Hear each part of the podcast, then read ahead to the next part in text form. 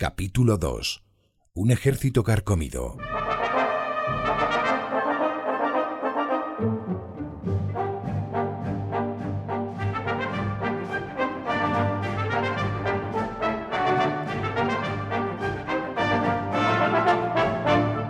El 22 de abril de 1921 se cumple un mes y medio desde que unos anarquistas en Sidecar asesinaran a tiros a Eduardo Dato, presidente del Consejo de Ministros. El diario El Liberal entrevista a un sospechoso detenido en Bayona. Ni afirmo ni niego que haya sido yo, le dice al periodista. El mundo está pendiente de la huelga de mineros británicos. En España, solo uno de cada 33 habitantes muere de viejo, y los asturianos y gallegos emigrados son ya más numerosos que los que viven en Asturias y Galicia. En la prensa se anuncia la brillantina india, que devuelve a las canas sin teñirlas su color primitivo. Está indicada para cabello, barba y bigote y cuesta 6 pesetas el frasco. En el cine Proyecciones de Madrid hay sesión doble, Tarzán el hombre mono y Un marido contra Charlotte. Pero la película que más triunfa es una producción española, La Inaccesible, que eleva a su protagonista, Elena Cortesina, a la condición de nueva estrella cinematográfica. La cupletista de mayor éxito, Raquel Meyer, ha estado a punto de perder un ojo después de que en Montevideo un hombre le haya lanzado una moneda durante una actuación. Y en Buenos Aires un hombre ha intentado suicidarse por su amor no correspondido. La prensa dice de él que es un cursi. En el Marruecos español, el ambiente es optimista. Faltan tres meses para el desastre.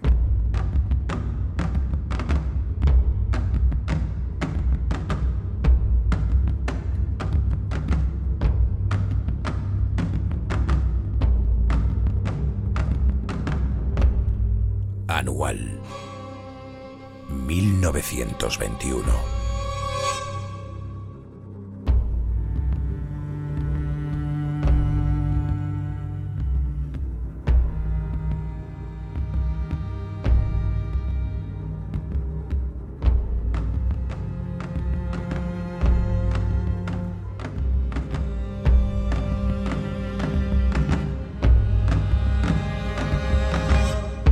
Jueves 4 de mayo de 1921.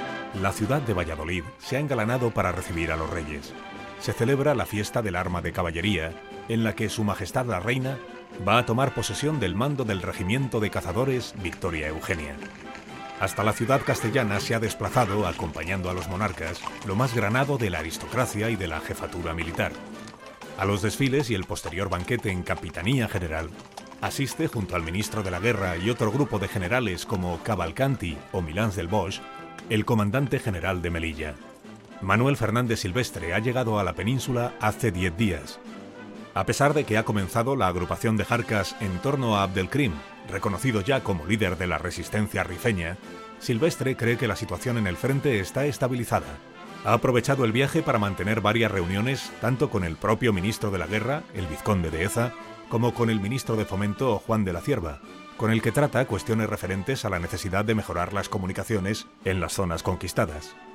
Dentro de un año, en sede parlamentaria, De la Cierva hablará de esos encuentros con Silvestre. Me dio muy gratas impresiones sobre la situación en el frente de Marruecos, coincidentes con las que el ministro de la Guerra nos había expuesto.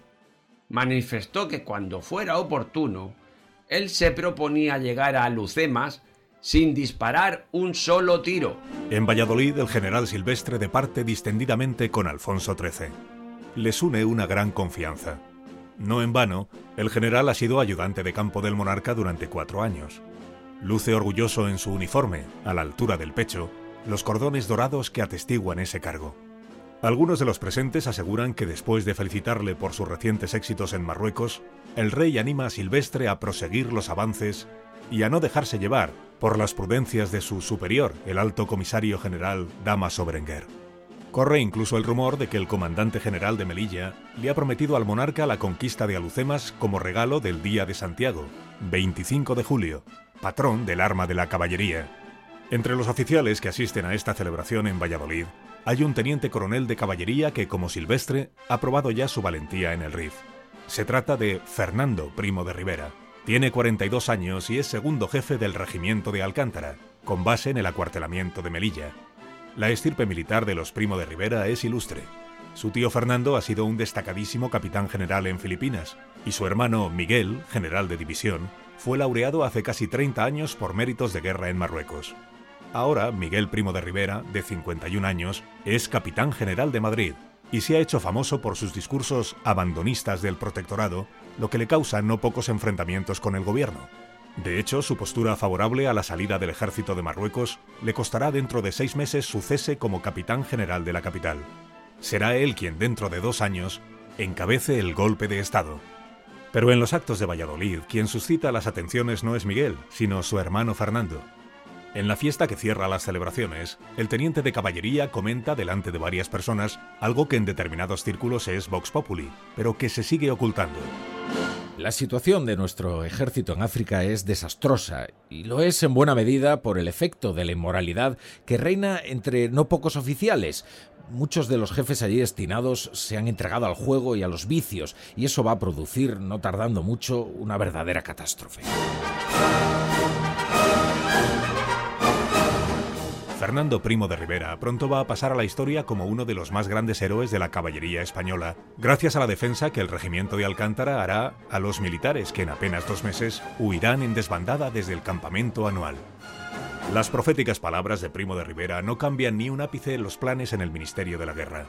El vizconde de Eza rechaza enviar más dinero y más hombres, en contra de lo que le ha pedido Silvestre en sus reuniones en Madrid, y tampoco hay voluntad de afrontar con contundencia el problema de la corrupción. Aunque las cifras no se hacen públicas, la realidad es que en los dos últimos años se han suicidado 47 jefes y oficiales, y otros 41 han perdido su carrera por fallos del Tribunal de Honor, la mayoría de ellos víctimas del juego. Además, los desfalcos y las malversaciones están a la orden del día. Al menos 30 oficiales han sido detenidos en Marruecos durante este tiempo por estos delitos, y solo representan una ínfima parte de los que se enriquecen ilegalmente. La carcoma de la corrupción lleva años comiéndose los cimientos del ejército español en África. Quienes lo pagan son los soldados, privados del rancho, los pertrechos y el armamento que necesitan para hacer la guerra en un lugar tan hostil y combativo como Marruecos. El periodista Manu Leguineche recogerá muchos años después el testimonio de Eulogio de Vega, un labrador de rueda que forma parte de las tropas destinadas en el RIF. Había oficiales que, de acuerdo con civiles desaprensivos, negociaban con nuestros víveres nos robaban parte del rancho, debilitaban nuestras fuerzas. No eran solo los fusiles descalibrados, sino lo menguado de la pitanza. A mí, estos robos, este expolio, me desmoralizaba más que las baladas del CRIM. Desde la intendencia hasta la farmacia, había quien metía mano en los suministros y se embolsaba su parte.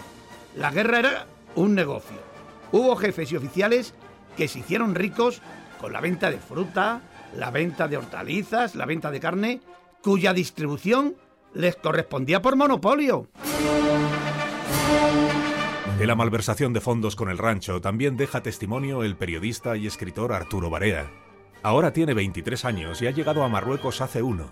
Será de los que vivan de cerca el drama de Anual. Sobre su experiencia escribirá en La Forja de un Rebelde. De lo único de donde puede robar un sargento de cazadores es de la comida. Pagan 5 o 10 pesetas por una cabra o un carnero que está medio podrido. Lo meten en el rancho de los soldados y lo ponen en la cuenta en 30 pesetas. Es de lo que chupan. A los soldados a unos les da disentería y a otros el tifus, pero los soldados cuestan baratos. A la calidad ínfima de los alimentos que reciben los soldados se suma su escasa variedad. El rancho se compone casi exclusivamente de garbanzos, conservas de sardinas en escabeche y chorizo, una dieta que unida al calor provoca mucha sed en el recluta. El agua potable en aquellos parajes casi desérticos de Marruecos es uno de los bienes más escasos y preciados. El diputado socialista Indalecio Prieto dirá en el Congreso dentro de solo unos meses. ¿A qué sabios de nuestra magnífica Intendencia se les ha ocurrido la idea de que constituya la base de los ranchos fríos las sardinas en conserva? En un país donde se carece de agua, y donde la sed es el tormento constante de las tropas. Las mordidas que se llevan los oficiales no proceden solo de la comida. Hay corrupción en la distribución de la leña para cocinar, de la gasolina, de la avena y la paja destinada a los caballos. No pocos mandos intermedios se sacan así un sobresueldo que complemente su salario. El desfalco que hacen algunos oficiales es más notorio. sobre todo por el nivel de gasto que exhiben en el casino militar, en los cabarets y los burdeles de Melilla. Se ha dado además por buena una costumbre que supone un auténtico disloque de la disciplina. Son contados los oficiales que permanecen con sus tropas en el frente al mando de las unidades. La mayoría de ellos prefiere residir en Melilla, una ciudad que les proporciona muchos más placeres que los campamentos de la llanura del Cart o la olla de Anual. Con este ejemplo que dan sus mandos, los soldados no tienen reparos en robar por su cuenta. La corrupción llega en ocasiones a un límite difícilmente explicable. Algunos reclutas venden sus cartuchos e incluso sus fusiles a los cabileños, o los intercambian por una compensación por otros que apenas funcionan. Por un buen fusil pueden sacarse entre 100 y 300 pesetas. Por 25 cartuchos de un Mauser, 125. La situación es tal que hace dos años, octubre de 1919, el secretario personal de Alfonso XIII, Emilio María de Torres, recibió un informe confidencial y anónimo que advertía de este despropósito.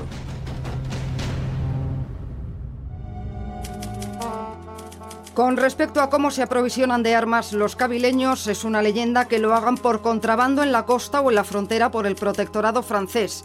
La realidad es que casi todos los cartuchos que tienen los enemigos son los que han cogido nuestras tropas, de los que venden los soldados y de los que se les caen de las cartucheras. La prueba evidente de ello es que la munición Mauser, no obstante su mejor calidad, está baratísima y muy abundante y carísima la de otras armas. No habría medio más eficaz para dar el golpe de gracia a la resistencia de los rifeños que el dotar a las tropas de África de un fusil y ametralladora de calibre distinto al Mauser, dadas las enormes existencias que existen en los parques europeos tras la Gran Guerra.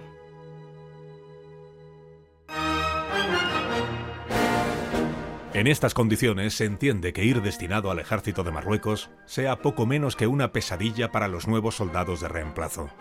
A pesar de que hace nueve años que la nueva ley de reclutamiento acabó con el sistema de redención en metálico, lo cierto es que aún ahora en 1921, el dinero sigue siendo el mejor lubricante para librarse de ir al frente. La norma obliga a todos los reclutas a un periodo de instrucción de cinco meses. Después de esa formación, los que se lo pueden permitir tienen la opción de librarse de los dos años y medio que les restan de servicio, pagando 2.000 pesetas y aportando un informe favorable de los oficiales que le tienen a su cargo. Este sistema no ha hecho sino extender las oportunidades de corrupción de los mandos. Si no se consigue la dispensa por ese motivo, la familia del reservista puede aún optar por lo que se conoce como el emboscamiento Ford, la compra de uno de los llamados coches rápidos, un Ford de 20 caballos de potencia que cuesta unas 4.000 pesetas, el vehículo se entrega a la compañía con la condición de recibir a cambio dos puestos lejos del frente, uno como chofer y otro como asistente del oficial.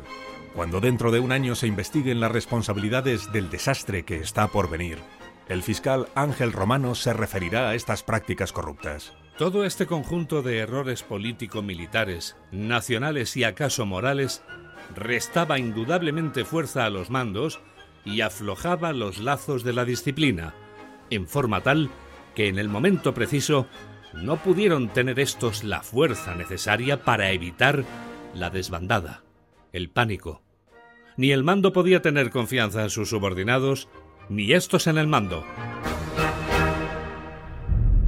La desesperación y el miedo que genera en los soldados la vida en el frente les lleva a extremos como mutilarse o dejarse herir por el enemigo para que les envíen a un hospital de retaguardia. El temor que les inspira el guerrillero rifeño es atroz. Aunque los reclutas españoles rara vez participan en las acciones de primera línea, para las que se usan las tropas de regulares y de la policía indígena, reclutadas sobre el terreno y entrenadas por oficiales españoles, los soldados son los que han de proteger las posiciones y las pequeñas fortificaciones conocidas como blocaos que se han levantado a lo largo del avance de Silvestre hacia Alucemas. Hay cientos de ellos desperdigados, mal comunicados e infradotados. Muchos de estos bloqueos se han enclavado en lomas o altos que están lejos de las fuentes de agua, circunstancia que obliga a los reclutas a ir regularmente a las fuentes o manantiales más próximos para abastecer el campamento. Las aguadas, que es como se conoce este servicio, son el momento preferido por los emboscados rifeños para atacar a los españoles. Casi siempre son lobos solitarios que actúan por su cuenta, a veces ocultos durante días tras los riscos que dominan las alturas, alimentándose de higos o cecina y esperando pacientemente con su fusila el momento en el que seis o siete soldados avancen con sus mulos hacia los manantiales. A estos francotiradores se les conoce como pacos por el característico sonido que provoca el disparo de los Remington que utilizan. Su munición, del calibre 11 milímetros, provoca espantosas heridas. Los rifeños son habilísimos tiradores. Pueden asestar un pacazo en la cabeza de un hombre a 200 metros y herirle en cualquier parte del cuerpo a 800 metros de distancia.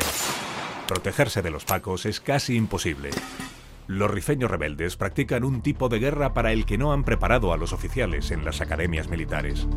Pelean hasta la extenuación y junto al fusil manejan con endiablada destreza la gumía, el cuchillo de hoja corta y curva magrebí con el que degüellan o abren el vientre a sus víctimas en apenas unos segundos.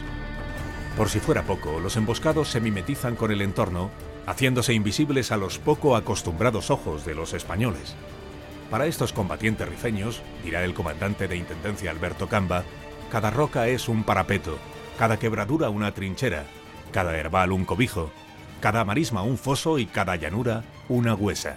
El general de brigada de ingenieros, Eduardo Gallego Ramos, escribe, los rebeldes se concentran en los puntos estratégicos por donde necesariamente han de pasar las tropas españolas, y allí esperan, dispuestos a cazar soldados como quien caza conejos. No esperemos que nos presenten uno de esos combates de que tenemos formada idea en nuestros ejércitos.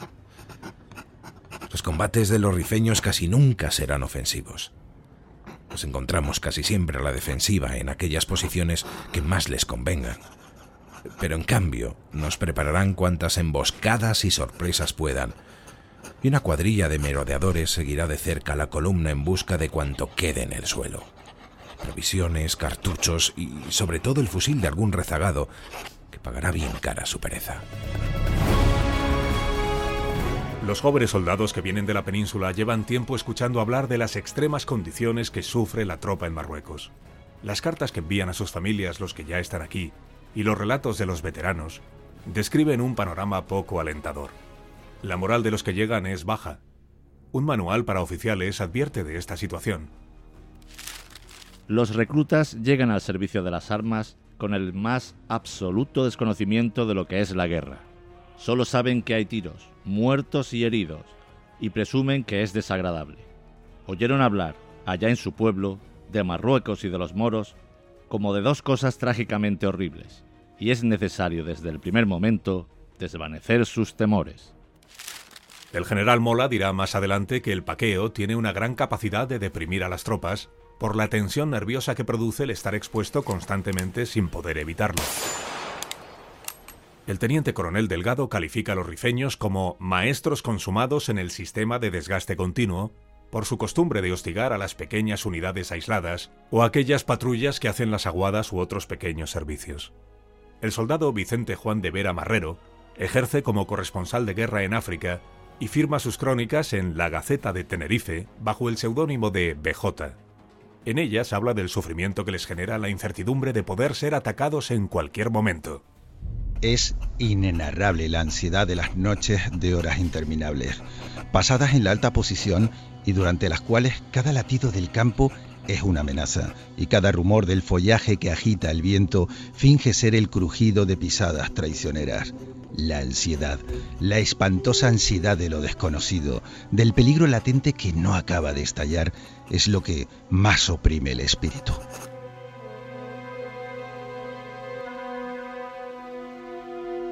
La angustia y el miedo es común entre la tropa, sobre todo en aquellos que han sido enviados a proteger los bloqueos.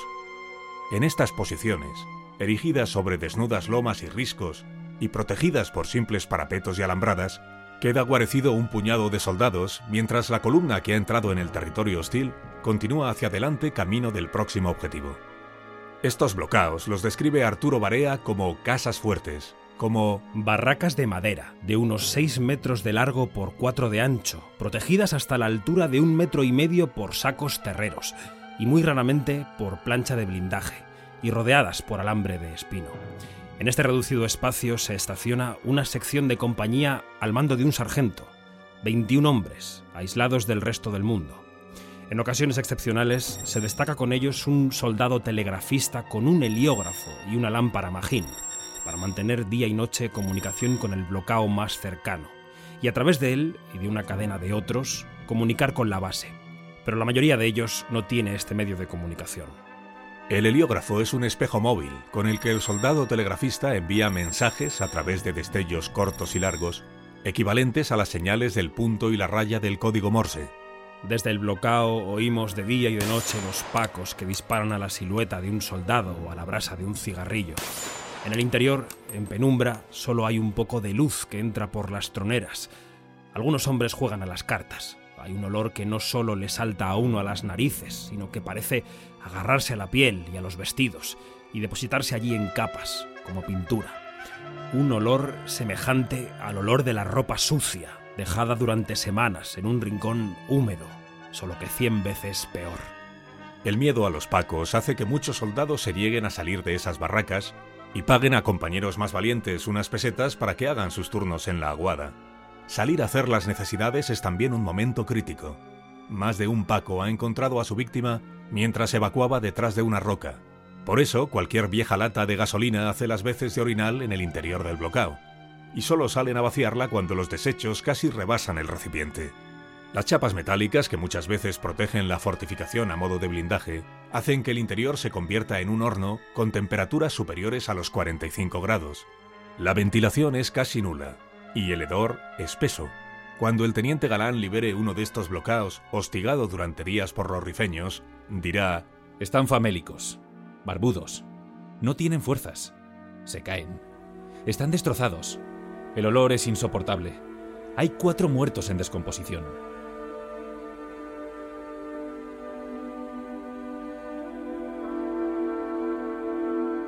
Fermín Galán, que dentro de nueve años será ejecutado tras liderar la fallida sublevación republicana de Jaca, describe estas posiciones como lugares del todo insalubres. Jergones con piojos, agujeros de ratas, pulgas en cantidad abrumadora. El soldado Javier Díaz Fernández, que más adelante trabajará como periodista en las redacciones de los diarios El Sol y El Liberal, es uno de los reclutas que está protegiendo una de estas posiciones. Dentro de siete años escribirá una novela titulada precisamente El Blocao, en la que recuerda su experiencia marroquí. Es como estar vivo y metido en una caja de muerto. Los soldados se pasaban las horas sobre las escuálidas colchonetas jugando los naipes. Cada día éramos más un rebaño de bestezuelas resignadas en el refugio de una colina. Poco a poco, los soldados iban olvidando de retozar entre sí, y ya era raro oír allí dentro el cohete de una risa. Mal alimentados y peor vestidos, los soldados que protegen las posiciones de retaguardia esperan que las columnas de Silvestre lleguen a Alucemas.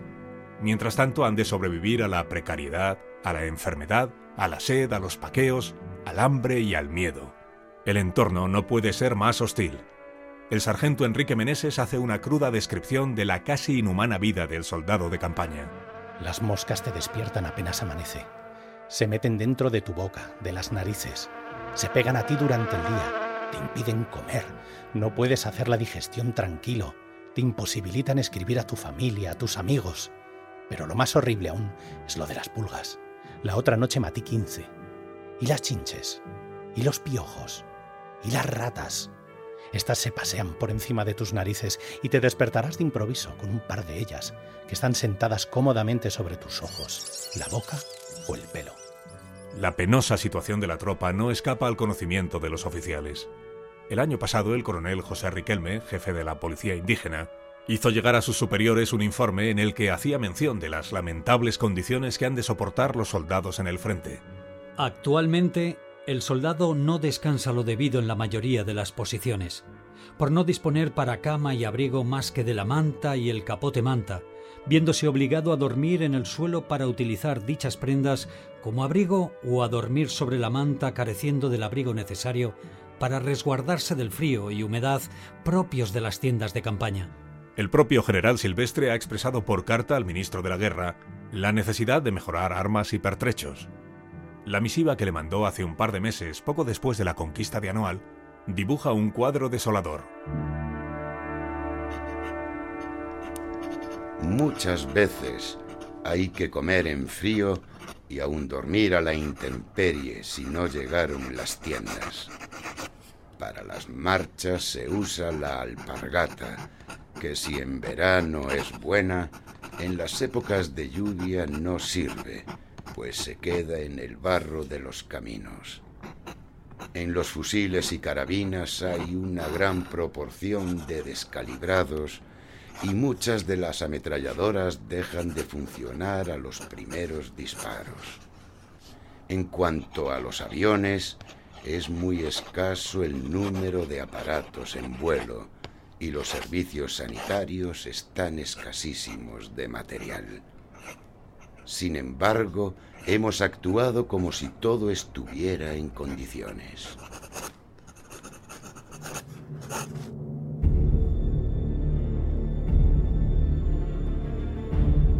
Aunque no lo menciona en su carta al ministro Eza, Silvestre ha tenido un gran aliado en su rápido avance por el territorio rifeño, la terrible hambruna que asola la región y que se prolonga ya por varios meses.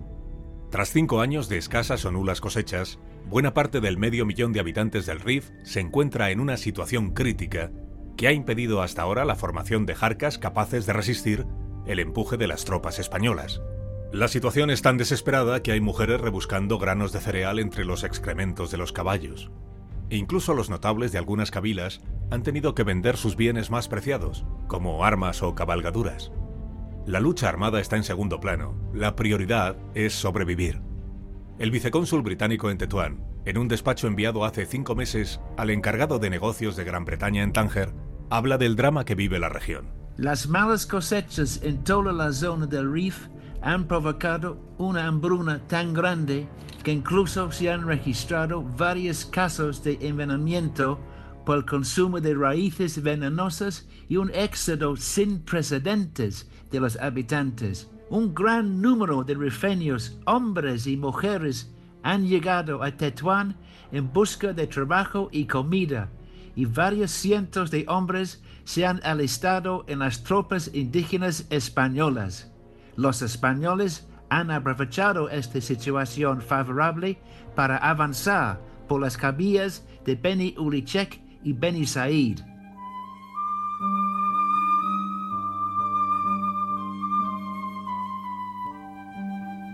Sin embargo, los últimos meses dibujan un horizonte por fin algo más optimista. La primavera está siendo extraordinariamente lluviosa, por lo que la próxima cosecha promete ser espléndida, la mejor en tres lustros. Eso ha empezado a relajar las perspectivas de los cabileños. Con víveres suficientes, la sumisión de los que ahora se declaran amigos de España puede ser tornadiza. Incluso los cadíes que aún reciben dinero a cambio de sumisión, en época de abundancia son más susceptibles de cambiar de bando.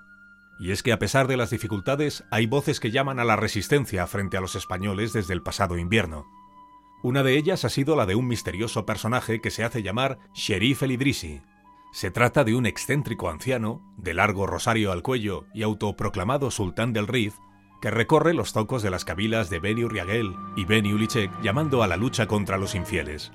Asegura además tener poderes sobrenaturales. Aunque es un farsante, como tantos otros predicadores y charlatanes que abundan en la zona, lo cierto es que su arrebatado discurso comienza poco a poco a concitar adhesiones. Entre los que congrega a su alrededor están los hermanos Abdelkrim, que el pasado verano, casi coincidiendo con la toma de Tafersit por las tropas de Silvestre, perdieron al patriarca víctima de un extraño envenenamiento. Cuando el falso cherif es descubierto y expulsado, ya hay una incipiente jarca que, animada por su verborrea, se prepara para la lucha contra los invasores. Asume su liderazgo Mohamed, el mayor de los Abdelkrim, un viejo aliado de los españoles, que ahora sí ve por fin la oportunidad de encabezar la resistencia rifeña. Abdelkrim ben Mohamed el-Hatabi, patriarca de la familia, era considerado un moro amigo desde los tiempos del Tratado de Algeciras hace ya más de 15 años. Gracias a su posición como juez y doctor en ley islámica en Axdir, este miembro del clan de los Said Ahab ejercía una importante influencia en la cabila de Beni Urriagel, vecina del Peñón de Alucemas, una plaza militar en forma de islote a 700 metros de la costa y de soberanía española desde finales del siglo XVII. El interés por las buenas relaciones era mutuo.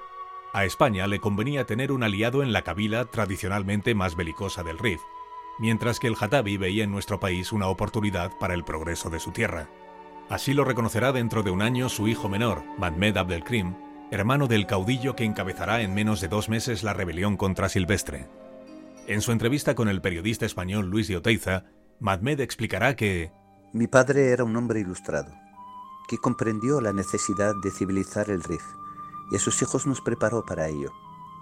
De pequeño me enviaron a un colegio en Málaga, donde hice también el bachillerato. Después me mandaron a Madrid para estudiar la carrera de ingeniero. Mi hermano, que es mayor que yo, marchó a Melilla siendo abogado y sacerdote musulmán. Mi padre siempre pensó que para lo que pretendía hacer en su tierra, necesitaba la ayuda de una nación europea y escogió a España, la más próxima y la de carácter más parecido al nuestro. Quería una unión con ella y preparaba la aceptación del protectorado, pero de un protectorado de verdad.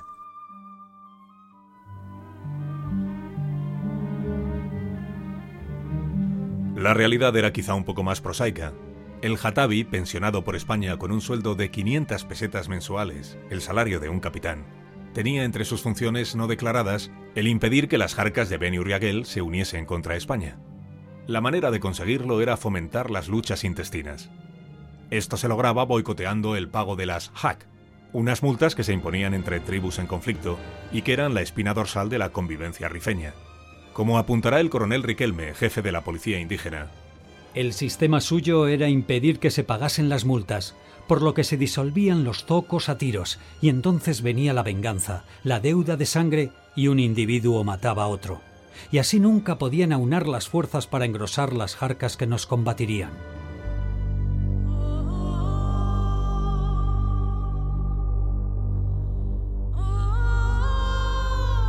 El hijo mayor del Jatabi, Mohamed el Abdelkrim, protagonista de esta historia, comienza su relación con España hace ahora 14 años. Gracias a los vínculos de la comandancia de Melilla con su padre, Mohamed ingresa en 1907 como maestro en la recién creada Escuela de Indígenas, con un nada despreciable sueldo de 155 pesetas mensuales.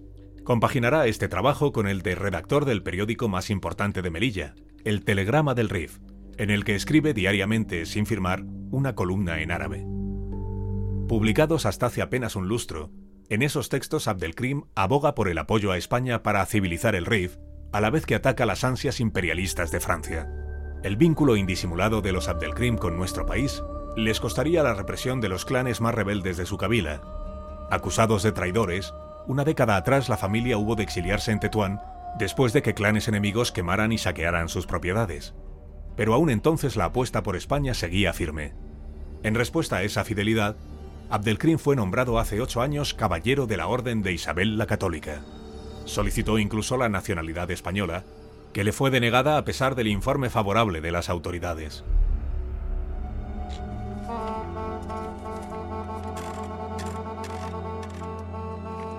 Es notoria la lealtad y amor a España de Mohamed Abdelkrim. Su familia es la más adicta del campo vecino de Alucemas, cuya plaza frecuenta su padre continuamente, laborando a favor nuestra.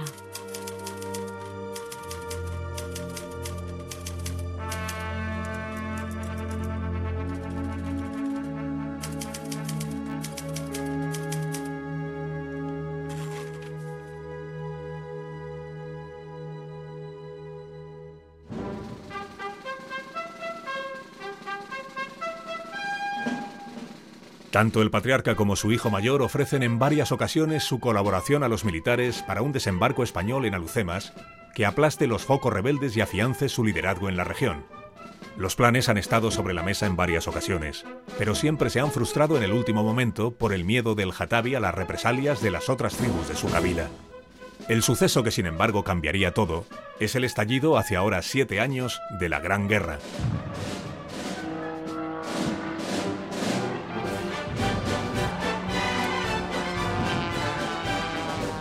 Durante la Primera Guerra Mundial, los Abdelkrim se alinean con el bando de las potencias centrales, más por su adhesión a Turquía, un Estado islámico, que por simpatías hacia Alemania. Pero la razón última está sobre todo en su profundo sentimiento antifrancés. El Jatabi se implica en acciones pro-alemanas en los territorios que Francia tiene en el norte de África. En un principio, las autoridades españolas miran hacia otro lado, pero la presión diplomática y militar francesa acaba provocando que Mohamed Abdelkrim sea detenido y llevado preso al fuerte de Rostrogordo en Melilla. En un intento de escapar con una cuerda a través de una ventana, el rifeño cae a un foso y se rompe una pierna. Han pasado de ello cinco años y desde entonces arrastra una leve cojera y un creciente rencor contra sus captores.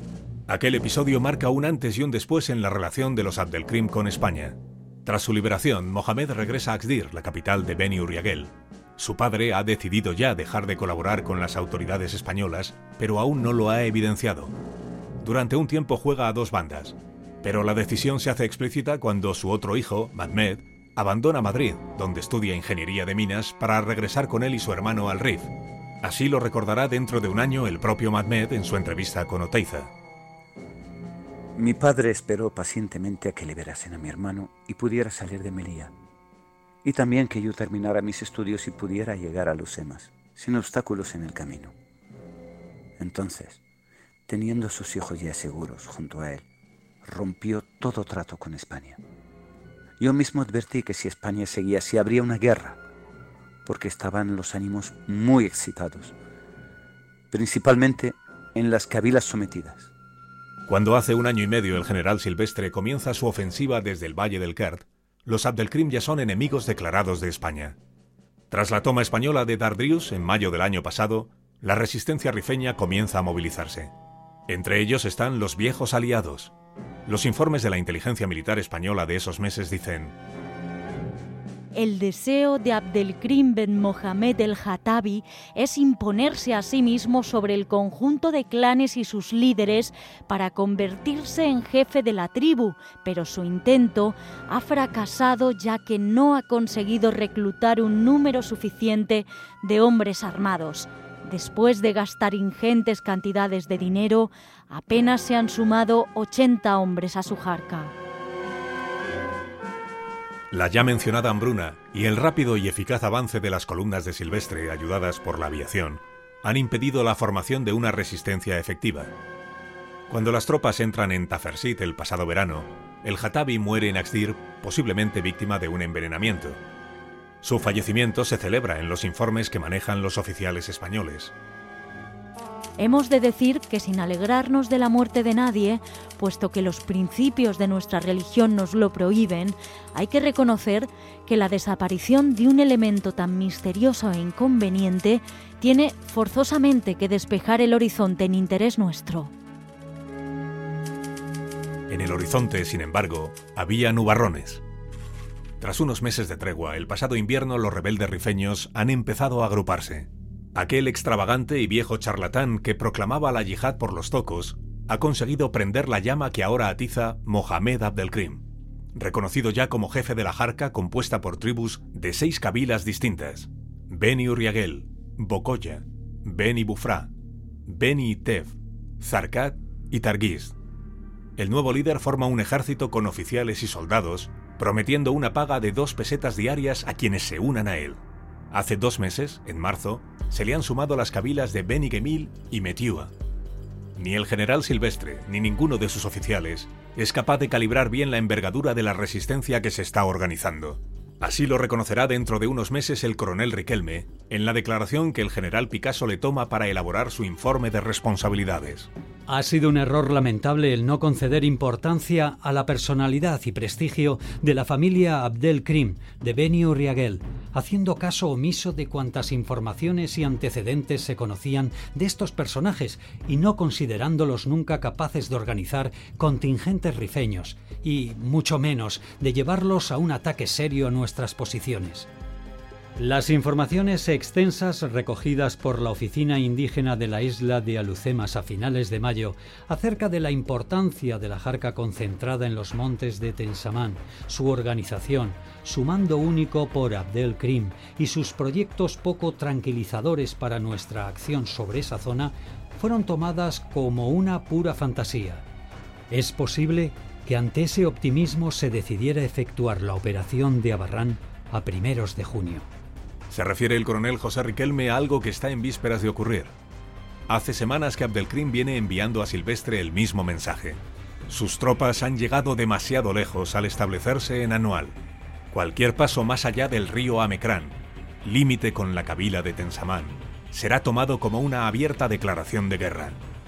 Tampoco estas advertencias serán tomadas en cuenta. En el monte Abarrán está a punto de escribirse el prólogo del desastre.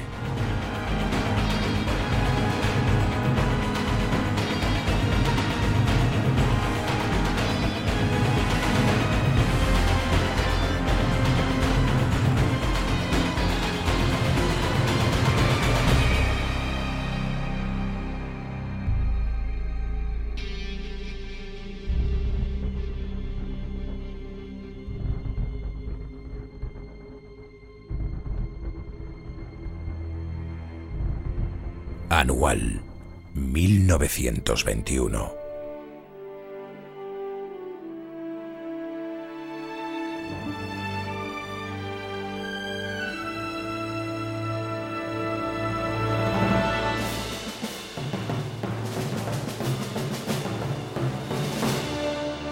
Han puesto sus voces a este episodio José Manuel Puebla, Rafa La Torre, Roberto Gómez, David Martos, Chema Oleaga, Paloma de Prada, Juan Diego Guerrero, Nacho Arias, Fran Montes, Gustavo de Dios, Andrés Moraleda, Miguel Venegas, Fernando Mejía, Agustín García, Jorge Insua, William Chislet, Abdelatif Widar, Asun Salvador. Narración Carlos Alsina. Dirección y guion Jorge Abad. Dirección de actores Carlos Zumer. Producción María Jesús Moreno. Diseño sonoro Fran Montes. Grabación Daniel Solís y Pepe Menchero. Creatividad gráfica Diego Fortea.